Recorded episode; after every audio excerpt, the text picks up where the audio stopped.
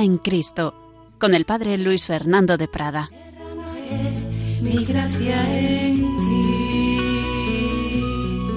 Un cordialísimo saludo, muy querida familia de Radio María, que estamos un día más con estas reflexiones de vida espiritual, la escritura, la doctrina de la Iglesia son para llevarlas a la vida y la vida espiritual debe estar fundada en verdades sólidas, no en devociones a bobas que decía nuestra gran Santa Teresa. Y llevamos un ciclo precioso porque estamos hablando de los encuentros con Cristo, encuentros con Cristo en el Evangelio, encuentro de los apóstoles, encuentros de diversos personajes, sobre todo, aunque no de manera exclusiva, estamos fijándonos en encuentros con Jesús en el Evangelio de San Juan porque una de las obras de referencia que más estamos siguiendo es la de Monseñor César Franco, El desafío de la fe.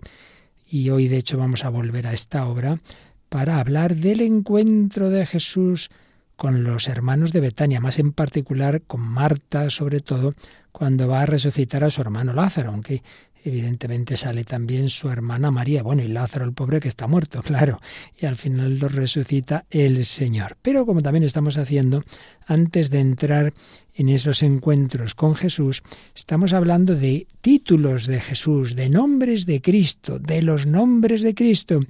Aquí nos basamos en una obrita, obrita por el tamaño, pero de, inmensa categoría que nos dejó escrita el padre jesuita, gran escriturista Manuel Iglesias, de los nombres de Cristo, que nos dejó hace algún tiempo para irse a contemplar al Señor cara a cara, pero que antes pues nos dejó escritas unas cuantas cosas y sobre todo una magnífica traducción del Nuevo Testamento que ya se ha publicado en tres distintas ediciones. Bueno, pues en la obra de los nombres de Cristo, como íbamos a hablar de Jesús que resucitó a Lázaro, que se encontró con sus hermanas, vamos a fijarnos en lo que decía el Padre Iglesias sobre el título Vida. Yo soy el camino y la verdad y la vida.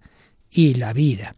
Vamos a hablar de ese título. Y se nos da tiempo también luego del que va unido a esta palabra de vida, precisamente en, en el Evangelio de la resurrección de Lázaro. Resurrección y vida. Yo soy la resurrección y la vida. Pero comenzamos por ese capítulo, por esa reflexión que hacía el padre Iglesias sobre el título de vida. Por supuesto, resumiendo lo que él nos decía un poquito a, a, mi manera, pero ahí tenéis siempre la posibilidad de ir al original. Sí, a Marta de Betania le dice eso, yo soy la resurrección y la vida. Y esto de la vida aparece bastantes veces en el Evangelio de San Juan, es uno de los términos clave para el cuarto evangelista. De hecho, ya aparece en el prólogo de su Evangelio y luego unido a otras palabras. Yo soy el pan de la vida, yo vine para que tengan vida y la tengan abundante,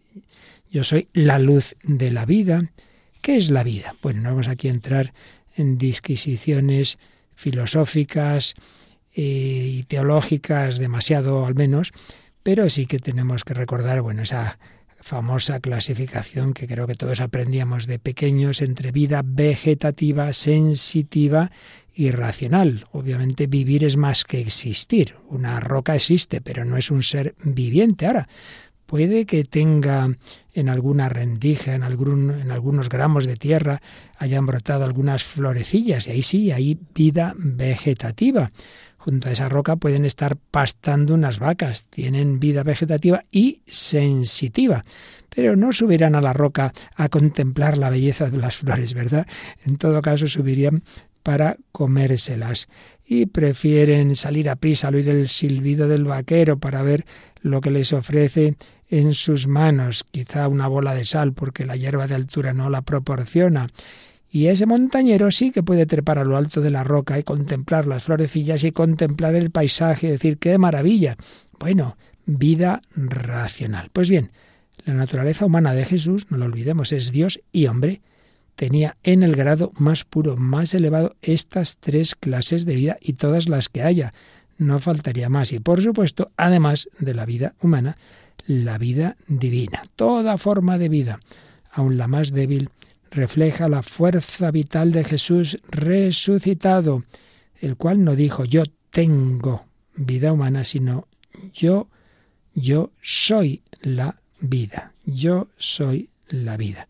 Tampoco dice yo doy vida a los muertos, sino yo soy la resurrección y la vida. Muy importante el verbo ser, dicho en negativo, fuera de él la muerte, la nada, el vacío. Y entonces el Padre Iglesias, como magnífico conocedor del griego del Nuevo Testamento, nos explicaba que para decir la palabra vida existen dos términos griegos eh, con sus correspondientes verbos, derivados, etcétera, pero vamos a los sustantivos. Bios y zoe. Bios aparece 11 veces en el Nuevo Testamento. Y en cambio, Zoe aparece muchísimo más, 135 veces en el Nuevo Testamento, de las cuales 66 en San Juan y 37 en San Pablo. Y claro, los que saben bien griego, como sabía el Padre Iglesias, pues ahí pueden deducir muchas cosas. Sí, indicaba que a veces son palabras intercambiables, pero lo habitual es que se usaran con un sentido distinto. A saber, Bios indica la vida física, terrena, natural. Bueno, lo que solemos decir aquí, ¿qué tal la vida? La vida de aquí. Mientras que Zoe, se escribe Zoe, como de ahí viene zoológico, se reserva para hablar de lo que solemos decir nosotros la otra vida, en realidad la vida divina, la vida del cielo, la vida que nos da el Espíritu Santo, que es Señor y dador de vida. Bios, pues sí, abarca el campo de nuestra existencia terrena, la salud, el sustento, aquella pobre viuda que Jesús alabó, entregó dos moneditas, todo lo que tenía para vivir toda su vida. Bios, bios, sirve para movernos en esta vida de la que decimos qué mal está la vida o qué buena vida lleva fulanito, ¿no? O fulanito tiene una vida sana, mejor calidad de vida, usted puede hacer una vida normal. Bien, aquí siempre estamos hablando de bios, mm, esa dimensión, digamos, terrena, ¿no? De la vida. Tiene valor, ¿eh? Ojo, tiene valor. La vida es un regalo de Dios, pero no es un valor absoluto, no es un valor absoluto. Santa Teresa, que había llamado al Señor vida de todas las vidas, escribió, poco es perder la vida, la vida terrena, por amor de tan gran Señor. Sí, Hemos de protegerla, hemos de defenderla de principio a fin. Pero eso tiene fin, tiene fecha de caducidad. Y de hecho, Jesús curó enfermos, devolvió vida a muertos, pero esos hechos, como explicaba Benedito XVI, son signos. No se quedaban en sí mismos, guiaban hacia el mensaje de Cristo, hacia Dios, dándonos a entender que la verdadera y más profunda enfermedad del hombre es la ausencia de Dios de la fuente de verdad y de amor. Solo la reconciliación con Dios puede darnos la verdadera vida. Más aún, a veces bios tiene matices negativos. Por ejemplo, en la parábola de la semilla, hay una semilla que cayó entre zarzas, pero después las zarzas la sofocaron. ¿Y qué son las zarzas? Las preocupaciones, riquezas y placeres de esta vida. También San Juan hablará de la soberbia de la vida como uno de los peligros del mundo en su primera carta 2.16. Esta vida, que repetimos es un valor, pero es temporal, está sujeta a mil peligros, necesita orientación, necesita consejo para que sea una vida plena. Necesita, necesita esa orientación. Y puede valer esa palabra Dios también para la vida moral según la voluntad del autor de la vida. Entonces podemos y debemos decir que hay que vivir bien, pero vivir bien no como muchas veces se dice la buena vida, sino la vida buena, moralmente hablando, es la vida según las virtudes, es la vida según Dios. Bueno, invocamos a la Virgen María y le decimos, le pedimos a ella que nos dé vida, a ella que es vida, dulzura y esperanza nuestra. Pero sin duda, como ya decíamos, la palabra griega más usada en el Nuevo Testamento para hablar de vida no es bios, sino zoe, zoe. Esta es la que prefiere San Pablo, es la que prefiere San Juan, es la que pone en boca de Jesús San Juan al definirse como la vida. Y para entenderla mejor, Iglesias nos sugería que nos fijáramos en estos aspectos. Por un lado, en el adjetivo eterna, que frecuentemente acompaña a la palabra vida, vida eterna, es decir, una vida imperecedera, que durará tanto como Jesús resucitado, una vida indestructible, la vida eterna. La vida eterna que es Jesús, a esta vida se entra por la fe en Él. Y ojo, ¿eh? no es, esto es importante, la vida eterna no simplemente es la vida tras la muerte, obviamente ahí es la plenitud, no, no, la vida eterna empieza aquí, porque la vida eterna es Dios, la vida divina en nuestra alma, por la gracia divina. Por eso escribirá San Juan en su primera carta, nosotros hemos pasado de la muerte en la vida, claro.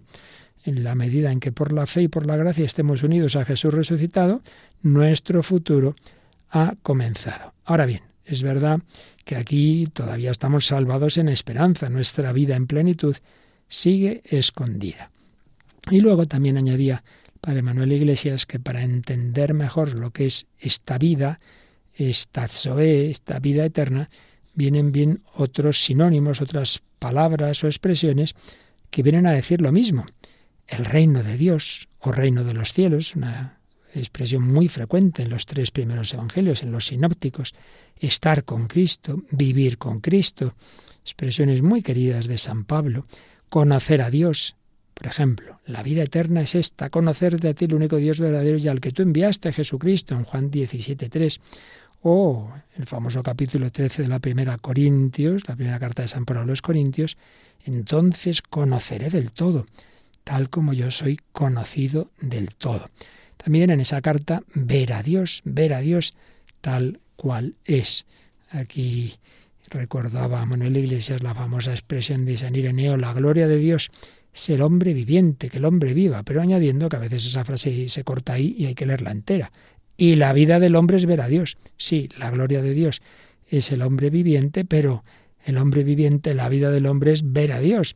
Por tanto, es claro que hablaba de la vida con mayúscula, de la vida divina. Otras expresiones muy unidas a la de esta vida es comunidad de vida con Dios, gloria de Dios, salvación y en definitiva Cristo mismo, porque como escribía San Pablo en Filipenses 1:21, para mí vivir es Cristo. Y San Juan, el que en sí mismo tiene al Hijo, tiene la vida. El que no tiene al Hijo, no tiene la vida.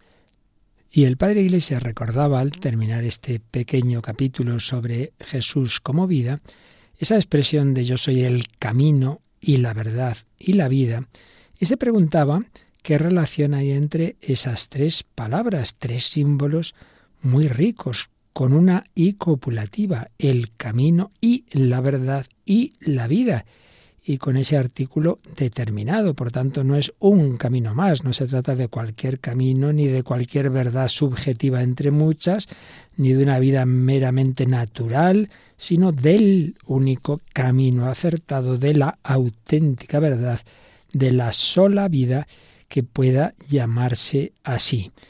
Tres realidades que se refieren a un mismo sujeto. Yo soy el camino y la verdad y la vida. Tres realidades individuales, pero obviamente muy relacionadas. Y recordaba casos parecidos como el final del Evangelio de San Mateo, cuando Jesús envía a los apóstoles a predicar el Evangelio y a bautizar en el nombre del Padre y del Hijo y del Espíritu Santo. Aquí está claro, son tres personas, tres realidades distintas, no confundidas entre sí, pero a la vez tan unidas que son el único Dios verdadero. También San Pablo dice en 1 Corintios 1:30, Cristo es para nosotros sabiduría de Dios y justicia y santificación y redención. Entonces se preguntaba, bueno, camino, verdad y vida. ¿Es lo mismo? ¿Hay matices? ¿Quién tiene la primacía? Hombre, evidentemente hay matices, pero todo ello lo es Jesucristo. Decía, bueno, por un lado, podemos pensar que la vida es lo definitivo, es el sentido último de nuestra vida. Em, entonces, pues lo importante es, es llegar a, la vida. Entonces sería la palabra más importante. Pero también es verdad que esta expresión de Jesús la dice en diálogo en la última cena con Tomás, que le había preguntado por el camino. Señor, no sabemos dónde vas, ¿cómo vamos a saber el camino? Jesús se define como el camino verdadero que lleva a la vida. Entonces parecería que lo principal es el camino, el camino. pero es el camino porque es la verdad que comunica vida. Bueno, no nos armemos líos, es todo eso Jesús, cada uno que se quede con lo que más le guste y concluía este capítulo de Jesús vida con una cita del gran autor monástico Guillermo de Saint-Thierry que dice en sus meditaciones, está pidiendo que los que aún sufren en la tierra de los vivos que mueren, vean los bienes del Señor en la tierra de los vivos, vean y deseen, ardan y corran, porque tú te has hecho el camino por el que se llega allá, la verdad a la que se da alcance, la vida por la cual se va, camino como ejemplo de humildad, verdad como ejemplo de pureza, vida, esto es, vida eterna. Jesucristo es nuestra vida, Él es el camino y la verdad y la vida. Qué maravilla, ¿verdad? Qué maravilla. Jesucristo, nuestra vida, verdadera camino que nos lleva a la vida.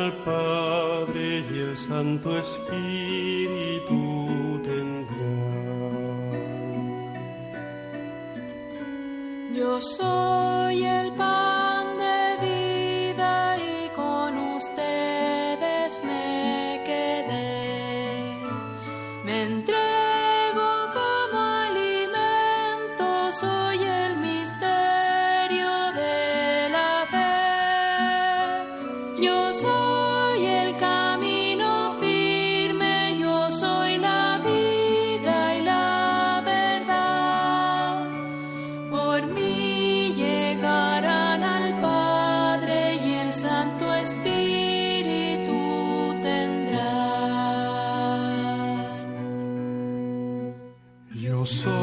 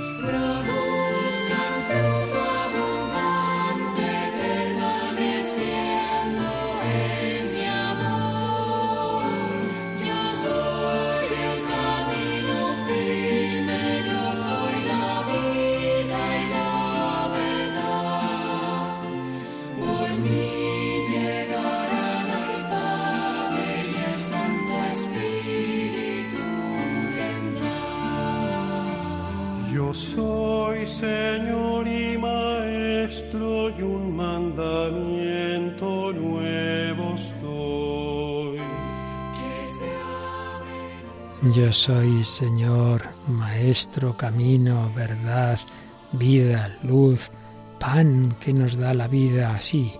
Nuestro Dios, nuestro todo, hecho asequible, hecho hombre, hecho alimento, hecho camino. Jesucristo. Aquí seguimos en Radio María, Vida en Cristo, servidor Padre Luis Fernando de Prada, hablando de esos títulos de Jesús, de Jesús como vida.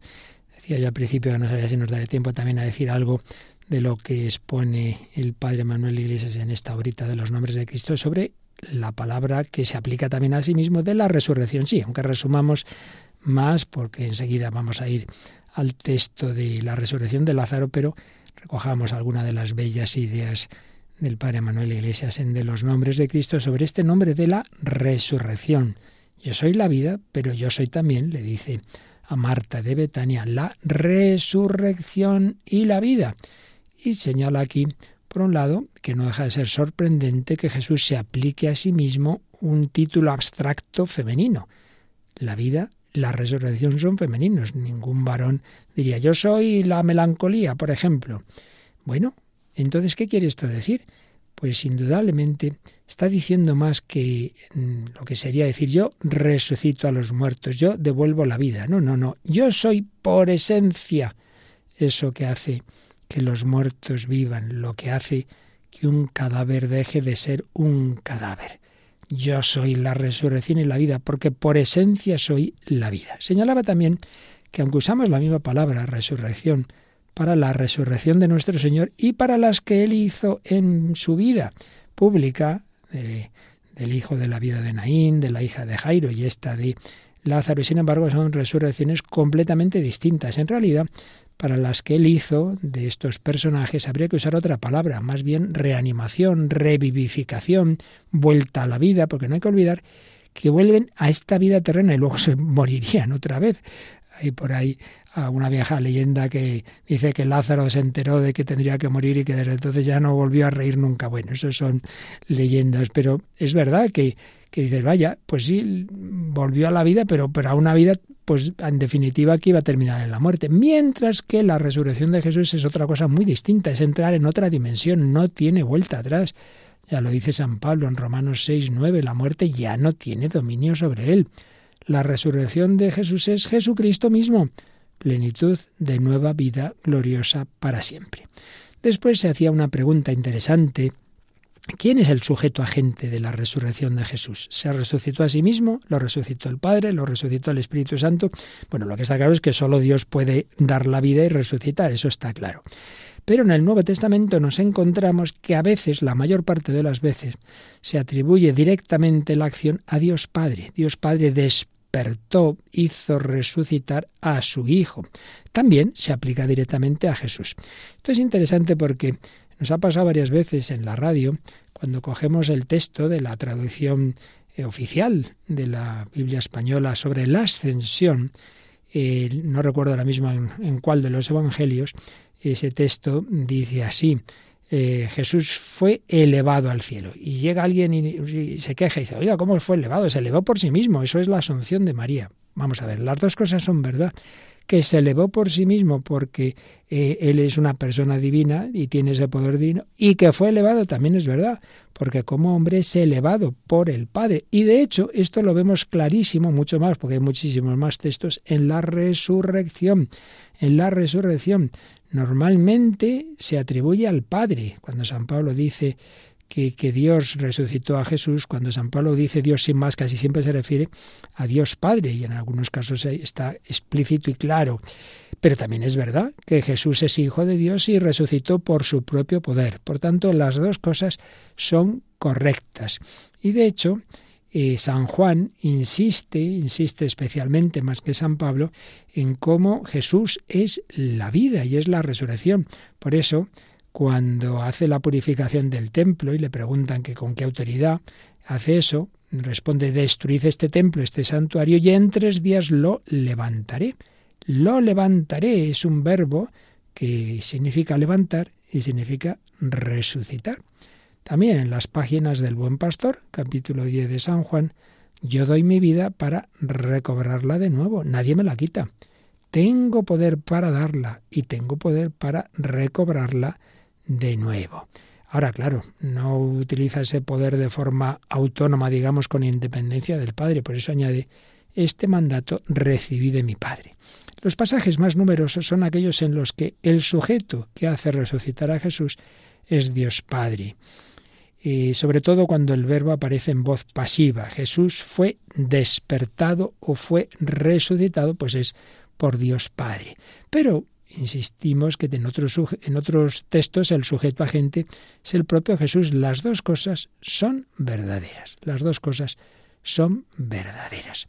Y hay dos verbos posibles, egeiro, es el más repetido, y anistemi.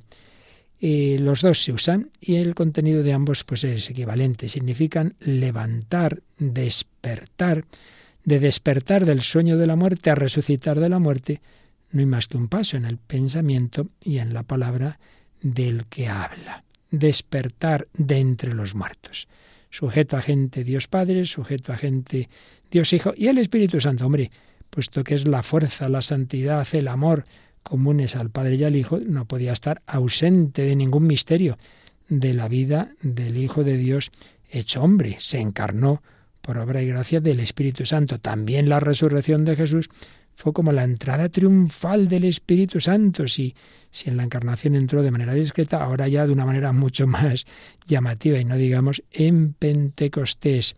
Jesús mismo dice, el Espíritu es el que hace vivir. Juan 6, 63. Y en el credo decimos Señor y dador de vida. ¿Cómo no iba a ser el Espíritu Santo testigo de la resurrección, siendo como es el poder del Padre y del Hijo puesto al servicio del amor de los dos? A Jesús lo ungió Dios con la fuerza del Espíritu Santo, Hechos 10, 38. Y ese Espíritu que resucita Jesús, vivificará también nuestros cuerpos mortales por medio de su Espíritu, dice San Pablo en Romanos 8, 11. Finalmente, se preguntaba el padre Iglesias, cuando Jesús añade a lo de que Él es la vida, añade la resurrección, ¿qué añade eso? A decir que Él es la vida. Bueno, aquí hace una serie de reflexiones que podemos resumir así. ¿Qué es lo más importante? ¿Resurrección o vida? y cuál se dirige a cuál. Y decía, si alguien piensa que la unión de resurrección y vida indica finalidad, es decir, Jesús es la resurrección para la vida, para que vivamos como Él, pues lo que dice es correcto. Si otro piensa que la expresión de Jesús tiene sentido causal, es decir, yo soy la causa, el principio, el origen de la resurrección en la vida, también es verdad.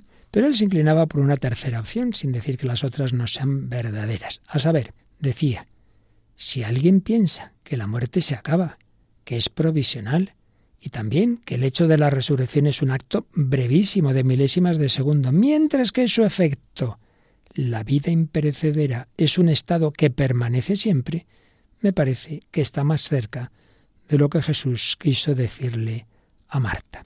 Según esta interpretación, resucitar sería otra forma de decir vivir, pero un vivir que es para siempre, una vida eterna y plena. La vida con mayúscula. Lo importante es la vida. Yo soy la resurrección, la resurrección y la vida, pues es yo soy la vida, pero la vida en aquellos que hemos muerto antes implica primero resucitar, pero lo importante sería la vida.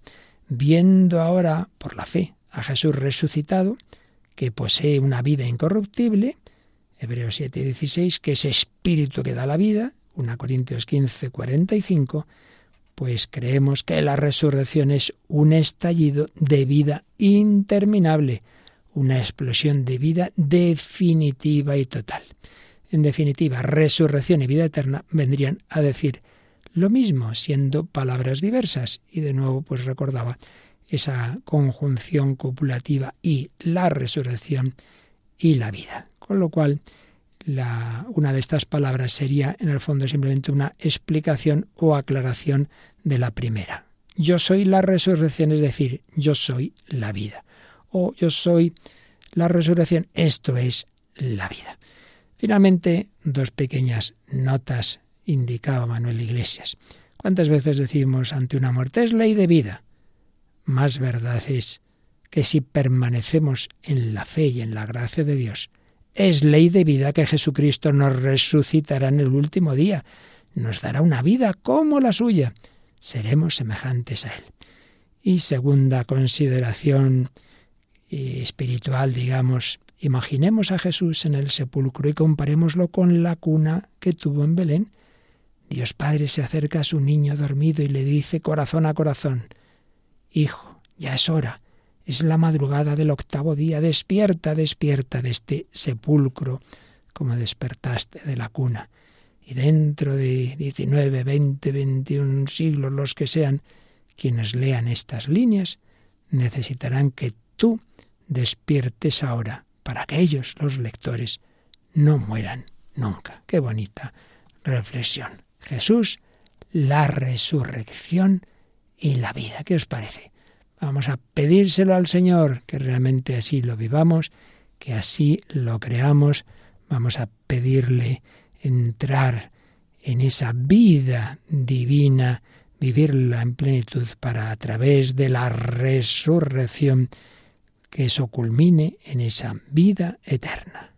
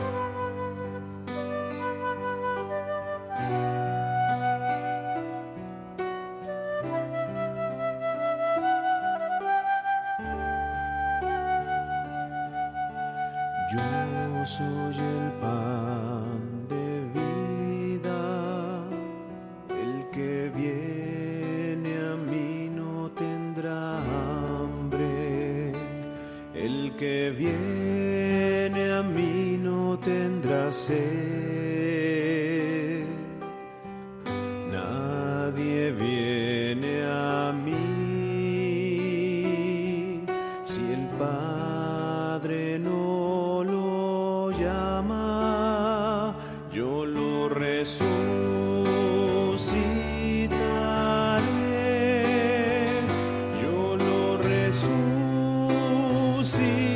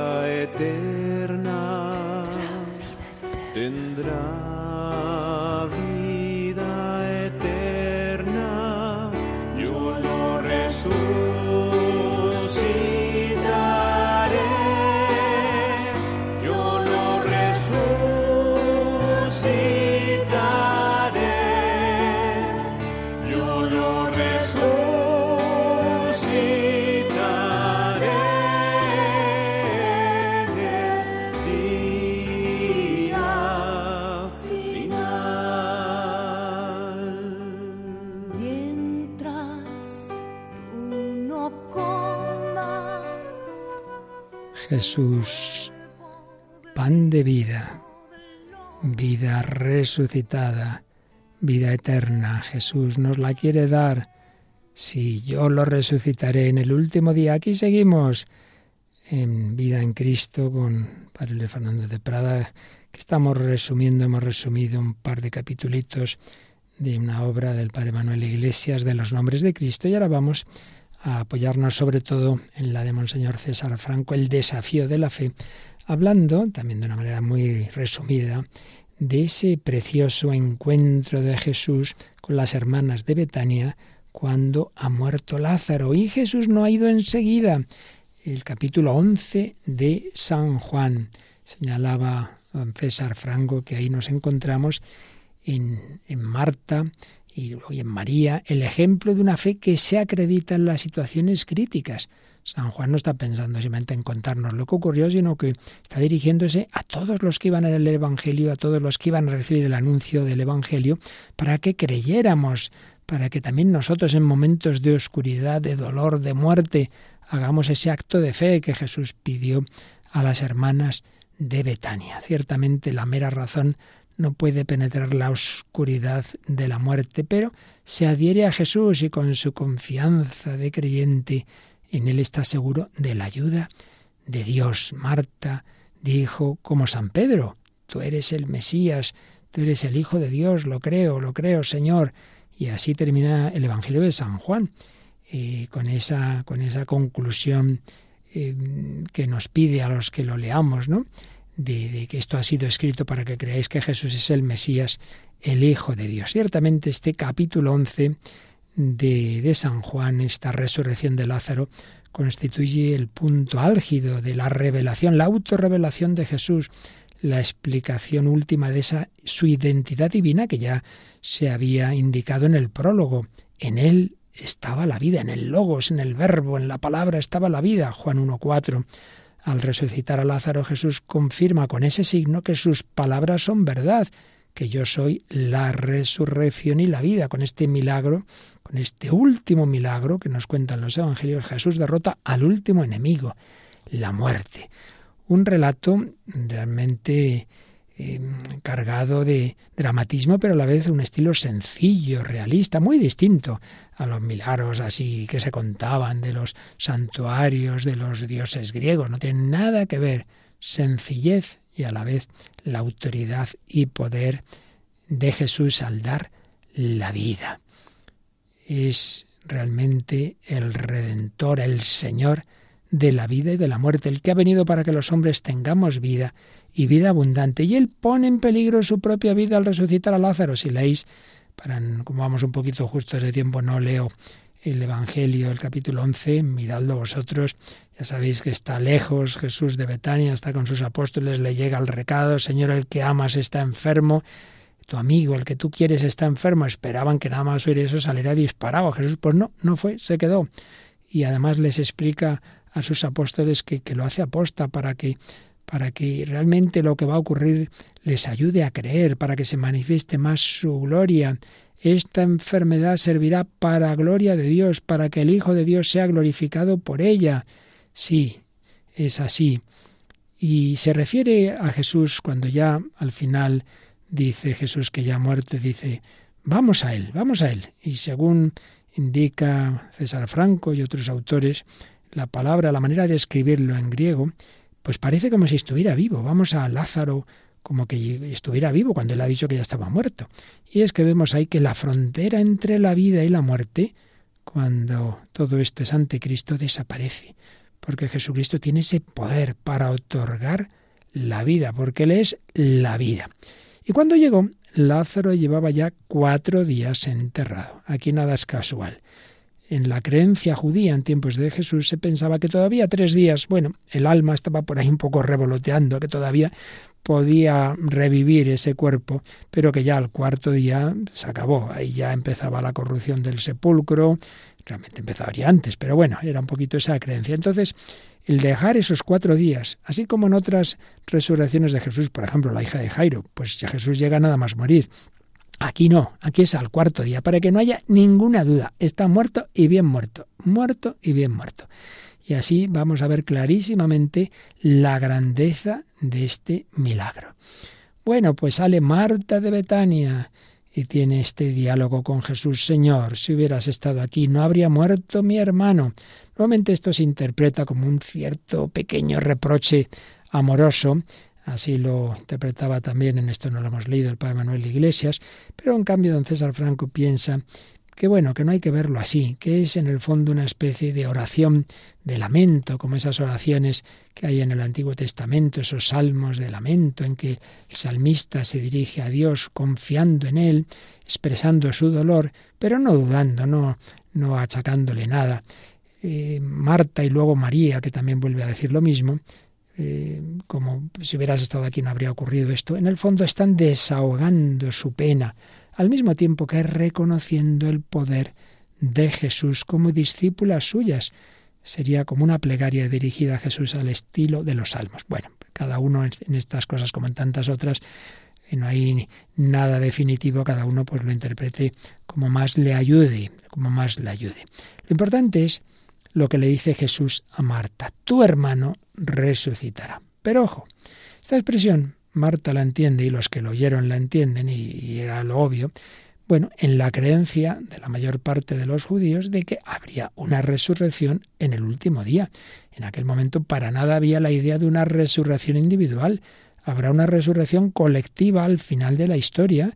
Entonces ahí pues, se acaba la historia, todos resucitaremos. Entonces, claro, sí, ya, ya lo sé que mi hermano resucitará. Marta podría decir, pues vaya consuelo, ¿no? Podría quizá decir eso, ¿no? No, no se trata de eso, porque en efecto Marta lo entiende así. Sí, sé que resucitará en la resurrección del último día. Y ahí es cuando Jesús, dice César Franco, replica con las palabras más categóricas que un hombre haya pronunciado en la historia, oponiendo abiertamente la salvación que él asegura en su propia persona, a la expectativa judía de una resurrección futura. Y son esas palabras que ya hemos dicho tantas veces. Yo soy, yo soy la resurrección y la vida. El yo soy famoso, hemos hablado de él en otros programas tantas veces, el yo soy, la fórmula en el fondo de Yahvé, la fórmula divina. Y esto nos trae a la mente, así lo hace también César Franco, una palabra preciosa de Benedicto XVI en su primera encíclica en Deus Caritas es cuando escribía la verdadera originalidad del Nuevo Testamento no consiste en nuevas ideas, sino en la figura misma de Cristo, que da carne y sangre a los conceptos, un realismo inaudito. Realismo, carne y sangre. No es bueno, ocurrirá esto al final de la historia. No, yo soy la resurrección y la vida en este contexto dramático de la muerte, el cuerpo de Lázaro ya estaba corrompiéndose, ya olía mal, el yo soy adquiere un tono de singular fuerza y soberanía. Yo soy la resurrección y la vida. A diferencia del Padre Iglesias, César Franco, estos son pequeños matices que en el fondo apenas hay contraposición, pero bueno, son matices muy lícitos él no los ve como sinónimos, el Padre se inclinaba más bien a, que viene a ser casi lo mismo. César Franco lo ve en, en sentido, con, unos matices entre ambos conceptos. La relación entre ambos, para, para don César, indica que la vida de la que habla Jesús trasciende la realidad física, aunque la incluye. Pero su pensamiento va más allá de la vida y de la muerte, entendidas físicamente. La resurrección que los judíos esperaban para el final de los tiempos se hace presente ahora en la persona de Jesús. La vida de la que habla Jesús implica la resurrección y trasciende, por tanto, los límites de la vida temporal, cuyo final es la muerte. Como os dais cuenta, en el fondo, los conceptos son los mismos que en el País Iglesias, pero bueno, con sus matices. A juicio de otro autor, Barrett, Jesús es la resurrección y la vida, es decir, Fuera de Él ni hay resurrección ni hay vida. Y donde está Él, todo es resurrección, todo es vida. En este mundo Jesús es siempre la realización de la vida eterna en la experiencia cristiana. Y para que esta verdad se manifieste en una señal visible, realiza la resurrección de Lázaro. El milagro aclara que quien tiene poder para sacar a un muerto del sepulcro posee la potestad de dar la vida en sentido absoluto, la que no termina nunca, y supone la resurrección de la carne. Y esto es lo que explica Jesús a Marta en unas palabras que son la clave, en definitiva son lo esencial de, las palabras de Cristo. El que cree en mí, aunque haya muerto, vivirá. Y el que está vivo y cree en mí, no morirá para siempre. Son dos hemistiquios que unidos a la, a la frase anterior de yo soy la resurrección y la vida, nos dan la clave de este pasaje. El que cree en mí, aunque haya muerto, vivirá. Este primer hemistiquio, ahí Jesús se refiere a la muerte física. Aunque haya muerto, Jesús le asegura una vida que trasciende la muerte. La segunda parte, el que está vivo y cree en mí, no morirá para siempre. Jesús se dirige a quien cree en Él cuando padezca la muerte física, que esté tranquilo, que no va a morir para siempre. La clave siempre está en el sujeto, el que cree en mí, el que cree en Jesús. La fe en Jesús trastoca los conceptos de morir y vivir cuando los vemos desde una perspectiva terrena. Ni la muerte física acaba con la vida, ni la vida se interrumpe para siempre con la muerte. Jesús promete la vida sin fin solo con una condición, creer en Él. Bueno, ya sabemos que creer en Él en el Nuevo Testamento no simplemente es creer con la cabeza, ¿eh? es creer coherentemente, es seguir a Jesús. Si creemos en Él, entonces Jesús promete la vida sin fin. La fe en cuanto adhesión a Jesús es participación de su misma vida. Y entonces Jesús le dice eso a Marta y le pregunta, ¿crees esto? Y esto nos lo dice a ti y a mí, querido oyente. ¿Crees esto? Yo he oído contar de algún funeral donde ante el féretro el sacerdote miraba a los que estaban ahí y les decía, ¿creéis que aquí, nuestro hermano que está aquí, en esta caja va a resucitar y silencio ahí sepulcral y nunca mejor dicho, ¿crees esto? ¿Crees esto? Sí, Señor, yo creo, dice Marta, yo creo que tú eres el Mesías, el Cristo, el Hijo de Dios vivo, el que tenía que venir al mundo. Yo creo que tú eres el Cristo, el Hijo de Dios, el Dios vivo lo añade San Pedro, el que tenía que venir al mundo. Esa es la finalidad del Evangelio, creer que Jesús es el Mesías, el Hijo de Dios, el que tenía que venir al mundo. Un título cristológico Jesús como enviado de Dios para ofrecernos la verdadera vida, Jesús le había hablado a Nicodemo de su venida de lo alto. La vida, la luz, la luz que viene a este mundo para iluminar a todo hombre. Prólogo de San Juan, Juan 1.9. Y si hay un enigma que necesita ser iluminado por encima de los demás, es el enigma de la muerte. La luz del mundo ilumina incluso la noche de la muerte. Llega María, la hermana, se postra a los pies de Jesús. Qué bonita escena. Es la discípula que cree en Él, que cree en Jesucristo, se postra ante Él y llora. Y también llora Jesús. Es Dios que va a dar la vida, que va a resucitar y es hombre que tiene corazón humano. Es realmente es entrañable este capítulo 11 de San Juan. Ahí vemos el corazón de Jesús, que no es que deja que se muera, ale, para fastidiar. No, todo ello es para mayor bien espiritual. Sufre, llora con nuestros sufrimientos. Sí, los permite, como permitió la muerte de su amigo Lázaro y los, y los llantos de sus hermanas. Es verdad, pero no porque no le importe, sino porque hay bienes superiores a lo físico y, y al mero dolor humano. Si no te he dicho que si crees verás la gloria de Dios, porque se acerca el sepulcro, pero Señor, pero que lleva cuatro días, que ya huele, no te he dicho que si crees verás la gloria de Dios contraste entre la fetidez del sepulcro y la gloria de Dios. Dios y la muerte son realidades opuestas. Ver la gloria de Dios es el deseo más profundo del hombre, también del que baja al sepulcro.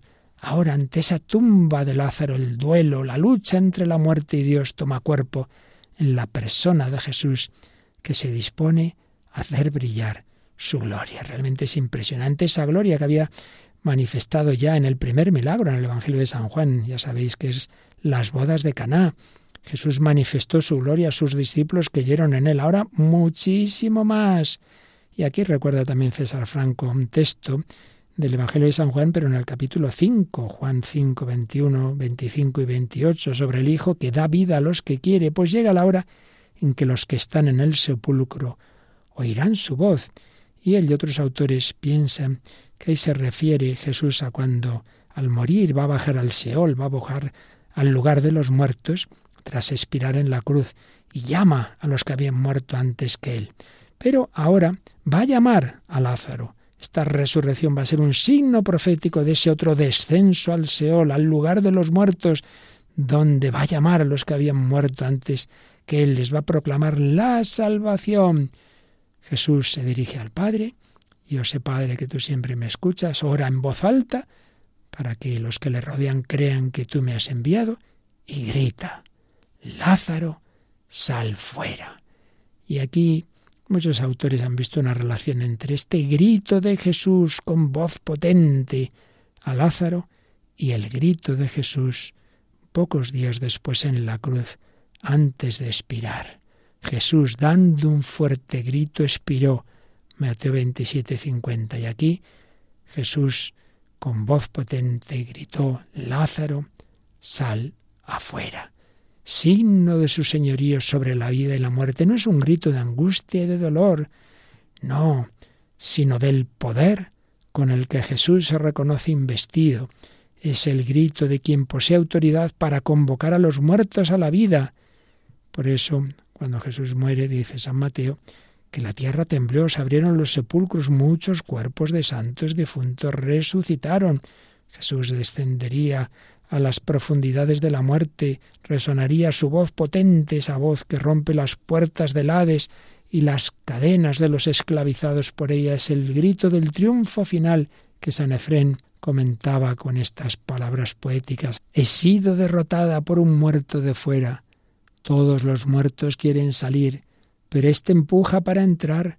La medicina de vida ha entrado en el Seol y ha dado la vida a sus muertos. Así pone estas palabras en Efren en boca de la muerte. Y Lázaro salió.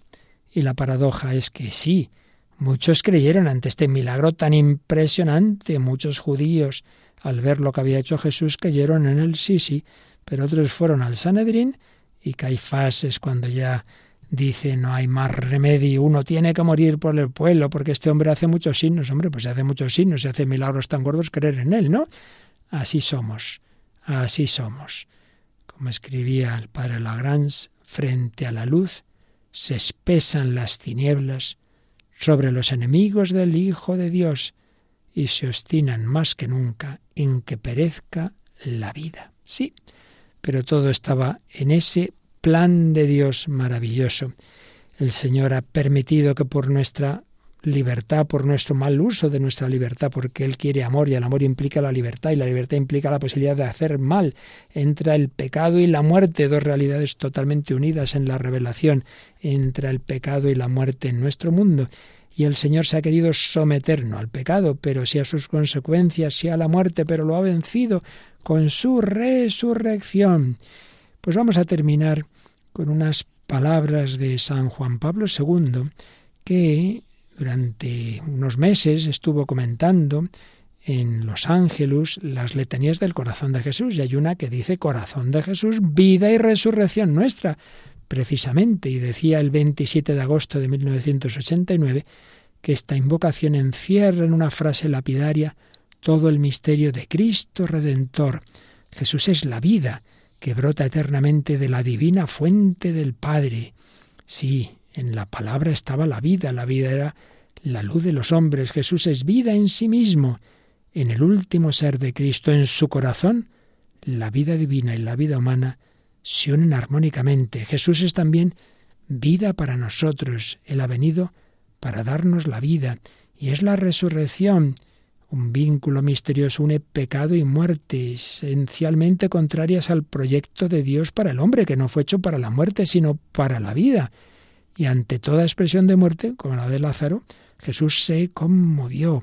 Pero ahí está esa lucha, esa lucha contra la muerte. Y decía, nadie como la Virgen María ha experimentado que el corazón de Jesús es vida y resurrección.